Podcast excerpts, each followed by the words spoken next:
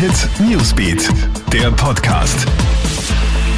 Mittwochabend, der sich ein bisschen nach Freitag anfühlt vor diesem langen Wochenende. Hallo Gilbert Stadelbauer da vom Kronehit Newsbeat. Ich habe das aktuelle Update für dich.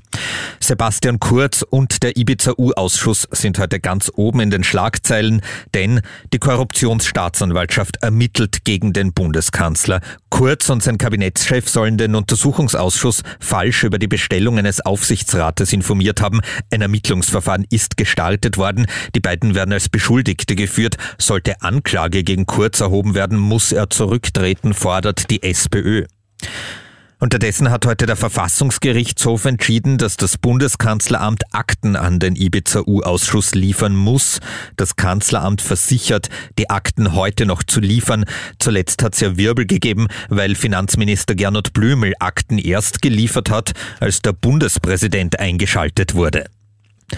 Es ist wohl der zwölfte Frauenmord in Österreich in diesem Jahr. Im Wiener Bezirk Simmering ist heute eine 36-Jährige mit Halsverletzungen tot aufgefunden worden. Ihr 44-jähriger Mann ist festgenommen worden. Das Obduktionsergebnis liegt noch nicht vor.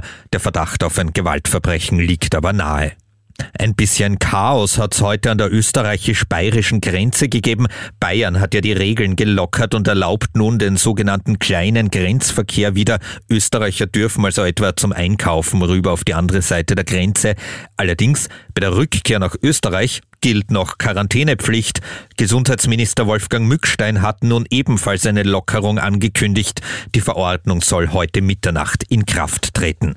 Das war der aktuelle Newsbeat Podcast. Dir ein schönes, langes Wochenende. Krone Hit Newsbeat, der Podcast.